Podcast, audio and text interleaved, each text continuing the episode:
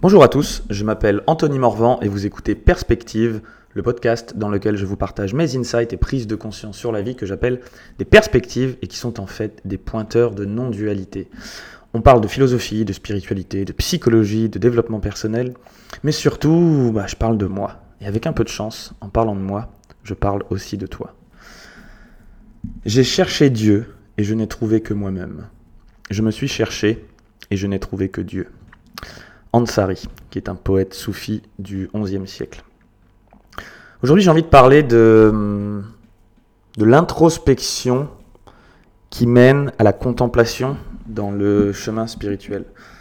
Je l'ai déjà partagé de nombreuses fois, mais pour moi, euh, mon chemin spirituel, même s'il n'a pas dans une optique non duelle, il a ni début ni fin, mais je dirais qu'il est devenu vraiment un peu plus conscient avec l'étape de, du développement personnel en découvrant le développement personnel, la possibilité de, de, devenir une meilleure version de moi-même, d'essayer de, m'améliorer, de me dire qu'en fait, ce que je prenais pour acquis dans ma vie ou la façon que j'avais de voir la vie pouvait changer, je pouvais modifier ma façon de voir les choses, ma façon de penser, et que ça allait modifier les résultats que, que je pouvais avoir. J'aime bien cette définition de la thérapie qui dit que la thérapie, c'est traiter dans le, le présent les douleurs du passé pour être libre dans l'avenir. Développement personnel, c'est un peu ça aussi, sans forcément traiter les douleurs du passé, justement, mais, mais c'est cette façon de changer nos actions dans le présent, enfin changer notre mindset dans le présent afin de modifier nos actions qui vont créer des résultats dans le futur. Bon, ok, certes. Mais tout ça, ça m'a mené euh, à un moment où justement, à force de me fixer des objectifs, à force de, de vouloir toujours en faire plus, c'est top, ça crée de la motivation, ça crée des résultats, je m'enfermais dans le système et à un moment ça m'a amené à un bon gros burn-out qui m'a complètement cramé et où je me suis juste retrouvé face à, à plus de contraintes, là, plus d'objectifs encore, plus de rêves à accomplir et plus de, au final, moins de gratitude pour, les, pour ce que j'arrivais de plus en plus à accomplir. C'était un petit peu une espèce de boule de neige qui avançait de plus en plus vite, mais qui avait besoin d'avancer de plus en plus vite et d'avoir de plus en plus de neige pour se sentir exister alors qu'elle était déjà très grosse en soi. Et, ensuite, ce chemin spirituel qui est devenu conscient avec cette idée de, mais en fait, euh, je pense que ça a vraiment commencé avec cette idée, mais, mais j'ai tout bien fait. J'ai tout bien fait, tout ce qu'il y avait écrit dans les livres, j'ai tout fait. J'ai réussi à gagner un peu plus d'argent, j'ai réussi à me transformer physiquement, j'ai réussi à comprendre des trucs, à prendre confiance, à avoir de la motivation, à inspirer les autres. Et, je suis toujours pas épanoui, je, je, je, je vais toujours pas bien. Ou en tout cas, je pensais aller bien pendant longtemps, et là je me rends compte que quand j'ouvre les yeux et que je me dis tout ça pour ça, ça le fait pas vraiment. Et c'est là qu'a commencé vraiment ce truc de mais. Enfin, non, ça n'a pas vraiment commencé là, je me posais déjà beaucoup de questions, mais ça c'était une des réponses à qui suis-je? Que suis-je venu faire sur Terre? C'était bah, je suis juste venu euh, me développer, faire plus de trucs, euh, me développer personnellement et avoir une vie de dingue euh, et une fois cette pseudo-vie de dingue euh, atteinte, ou en tout cas un début, parce que pour certains ce sera toujours une vie de merde, mais une fois voilà quelques pas faits, je me dis mais eh, tiens, dans le fond ça change rien. Et, du coup, mais en fait, là ça a repris le mais qui suis-je? Qui suis-je? Pourquoi? C'est quoi la vie? Euh, Qu'est-ce que qu'est-ce que c'est tout ce merdier que je comprends pas? Et puis les autres, qu'est-ce qu'ils pensent? Comment ils vivent? C'est quoi la bonne façon de réussir sa vie? Et là a commencé, après une phase de, on va dire, de, création d'une identité et de développement d'une identité, a commencé la phase vraiment d'introspection, de en fait je suis qui, qu'est-ce que je veux, c'est quoi la vie? Dans la CNV, ce que j'aime le plus, c'est euh, la partie euh, mes besoins sont, c'est connecté, donc la communication non violente, qui nous apprend euh, bah, à dire ah oui, bah, en fait quand il y a séparer les faits, de nos interprétations, de comment je me suis senti, et puis en fait connecter à ce qui est important pour moi. En général, quand tu es énervé par quelque chose, ou tu juges quelqu'un pour X ou Y raison, c'est souvent parce qu'il y a un besoin en toi qui n'est pas écouté par toi-même, et euh, du coup, bah, qui a du mal à être rempli si déjà on ne l'écoute pas. En fait, c'est cette partie la plus intéressante de la, de la CNV, c'est d'apprendre à connecter à qui on est vraiment, est-ce qu'on veut vraiment. Euh, on peut employer des mots tels que l'âme. Je, suis, je ferai un podcast un jour pour dire que pour moi, l'âme, c'est un concept comme un autre. Euh, et que, euh, et que la réalité qu'il y a derrière importe plus que, que le mot. Mais, mais c'est utile à certains niveaux quand même, euh, enfin à un certain niveau pédagogique. Donc voilà, qui, qui, qui suis-je? C'est quoi tout ça? Qu'est-ce que, que je veux?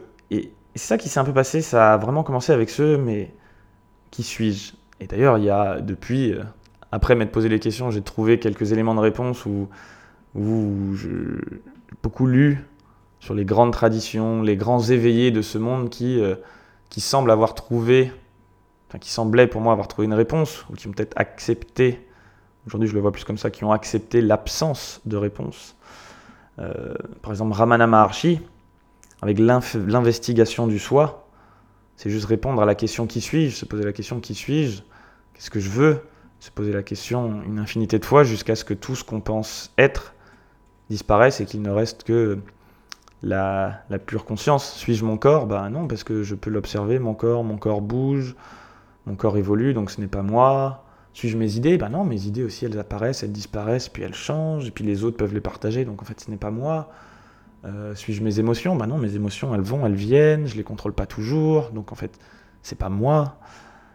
Jusqu'à arriver au point où, euh, c'est évidemment un exercice qu'il faut faire, jusqu'à arriver au point de, ben, en fait je suis juste... Euh, l'espace d'accueil ouvert, illimité, infini, dans lequel tout, apparaît, et, disparaît.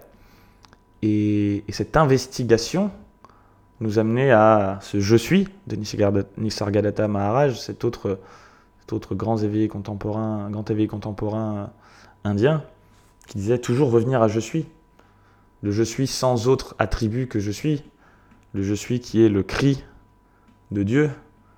Le cri de joie de la simple existence. Pour pouvoir exprimer un je suis, il faut deux choses. Il faut une, ou au moins le ressentir. Il faut une existence et une conscience de cette existence. Donc un, un espace et une lumière, on pourrait dire. C'est un peu ça, comme ça que je le vois. Pourquoi on parle de la lumière euh, Dans le christianisme, par exemple, la lumière, pour moi, c'est la conscience qui illumine et qui s'éveiller, c'est bien ça. C'est s'éveiller à la lumière. Euh, cette notion de donc, exister et avoir conscience. S'il y a conscience sans existence, ben, je ne suis pas vraiment là quand même, parce que j'ai conscience mais d'une non-existence. Dans ce cas-là, il y a quelque chose qui ne marche pas. Mais s'il y a une existence sans en avoir conscience, ben, je ne suis pas non plus euh, éveillé à ce que je suis vraiment. Il faut à chaque fois les deux, l'existence et la conscience. L'existence, on l'a tous, mais cette conscience de cette existence pure, de cette pure subjectivité, ben, elle passe par une introspection, une introspection complète. Il faut accepter de perdre complètement sa vie, de perdre tout ce qu'on pense posséder. Et, en fait, ce qu'on y gagne à la fin, quand on s'est réduit au rien, cette vision sans tête, comme le dit Douglas Harding, c'est-à-dire cette notion que ben, si tu regardes, si tu pointes un, doigt vers tes yeux, ce que pointe le doigt, c'est juste un espace d'accueil qui prend la forme de toute autre chose. C'est la vacuité ultime, non conditionnée, mais dans lequel tout apparaît et disparaît. Donc en fait, c'est le sans forme qui prend toute forme. L'hindouisme l'exprime assez, joliment par euh, Atman, donc le soi, devient Brahman, la, réalité ultime.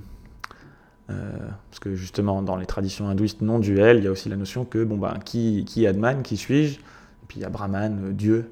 Et en fait, euh, le, Sutra du cœur ou d'autres réunissent tout ça en disant bah, le, le sans forme c'est la forme, la forme c'est le sans forme, Atman égale Brahman. Et aujourd'hui je voulais partager sur cette forme de l'introspection égale la contemplation. Pour moi c'est une autre façon de dire la même chose.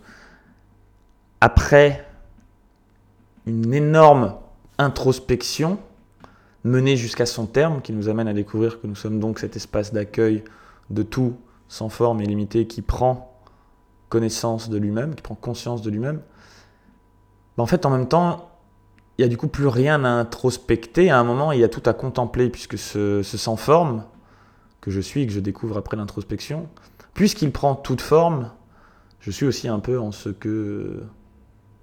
dans la vie.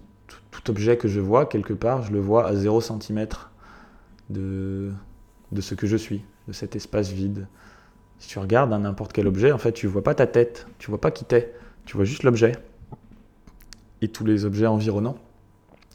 en fait, toutes ces choses-là apparaissent dans l'espace de notre conscience sans forme.